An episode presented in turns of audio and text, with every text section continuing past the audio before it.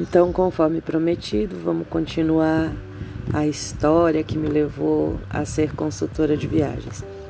Primeiro, eu preciso dizer que eu sou muito feliz em ser a profissional que eu sou, em ter estudado tanto e estar sempre me comprometendo a melhorar sempre, principalmente tecnologicamente. Porque hoje é a tecnologia que nos leva a lugares onde a gente não conseguiria chegar estando sentado do outro lado de uma cadeira e trabalhando muito, né? Porque se for no momento de férias, com disponibilidade, a gente chega onde a gente quiser. Mas enfim, o que eu tenho aqui para dizer é que muitas vezes eu pensei em não mais trabalhar nessa área por conta de crises financeiras no Brasil, né, gente? Quem aí já não teve assim um perrengue ou dois ou mais ou dez ou mil perrengues por conta de acreditar no futuro econômico de um país que sempre está na ribanceira. A gente nunca se sente seguro no Brasil em relação à economia.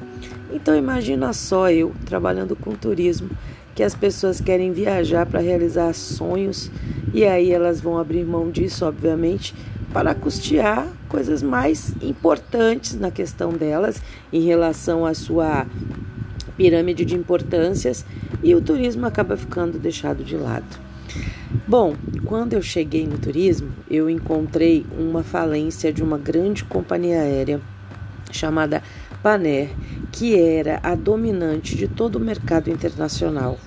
Companhias aéreas menores existiam por conta dessa companhia. E eu já cheguei com esse problema uma crise imensa no mercado aéreo internacional, onde não haviam aeronaves nem para trazer as pessoas de onde elas estavam e nem para levar as que estavam no Brasil de volta para casa. Foram dias e dias e dias com muita dificuldade, algumas parcerias para que essas pessoas fossem trans, transportadas, né, e levadas para suas casas e devolvidas para o Brasil. Então foi a minha primeira crise é, depois dessas pessoas todas terem sido transportadas, nós também não tínhamos companhias aéreas que levassem as pessoas a viajar. Eram poucas companhias, os preços ficaram altíssimos e aí nós tivemos uma grande crise. Junto com isso, nós tivemos depois de um bom tempo problemas em relação aos nossos numerários chamados moedas. Todas as moedas mudaram por várias vezes, tivemos várias trocas, várias coisas.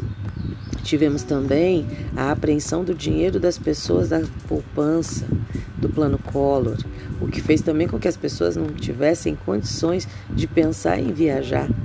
Então, várias crises nos acometeram.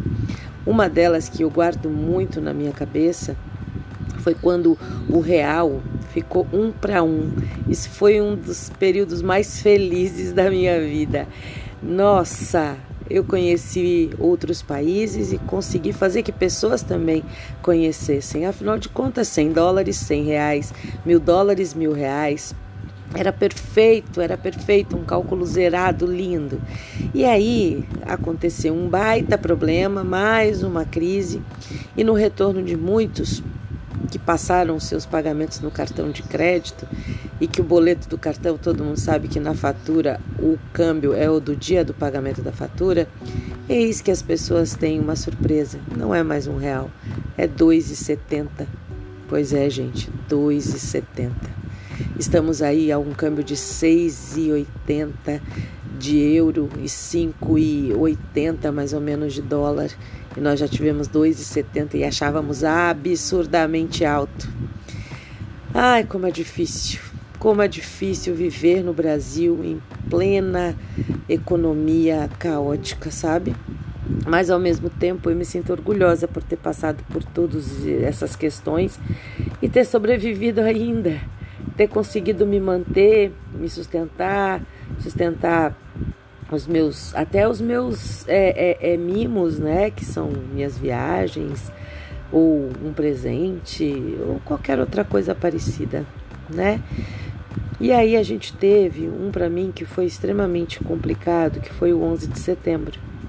O ataque às Torres Gêmeas, onde, a partir desse momento, a segurança dos países foi abalada, ninguém confia em mais ninguém, e parte-se do princípio de que as pessoas, para embarcar, precisavam ser revistadas de uma forma tão agressiva, tão agressiva que precisava de tempo para isso.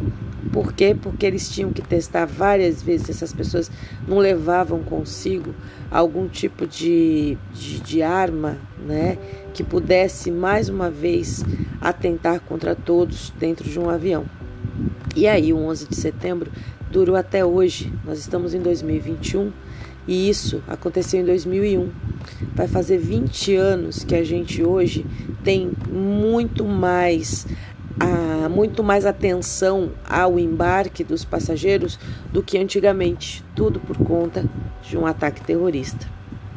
Isso nos causou imensos problemas, imensos problemas, é, uma diminuição gigantesca de, de viagem internacional e nos levou a novamente pensar no Brasil como destino escolhido pelas pessoas. Mas como é que a gente faz para as pessoas escolherem um destino chamado Brasil, quando ao mesmo tempo o Brasil, percebendo isso, eleva seus preços de hospedagens, de companhias aéreas, de passagens, entre outras coisas? Isso nos prejudica. E nesse momento agora de pandemia é exatamente mais uma vez o que a gente vê. O Brasil passa a ser um único destino a ser conhecido temos uma gama de ofertas, né, de produtos, porém temos aí uma alta concorrência, porque as grandes empresas de turismo que vendiam outros produtos também resolveram vender os mesmos produtos. Ou seja, temos muita gente para vender e pouca gente para comprar. Mais uma crise.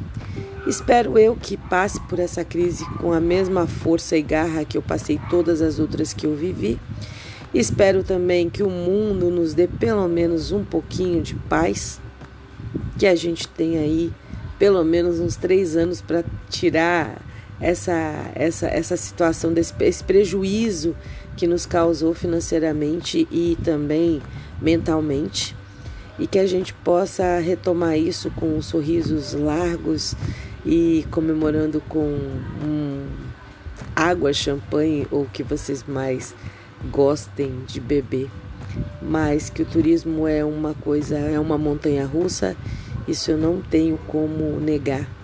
Mas eu amo montanha russa, por isso eu ainda estou nesse negócio.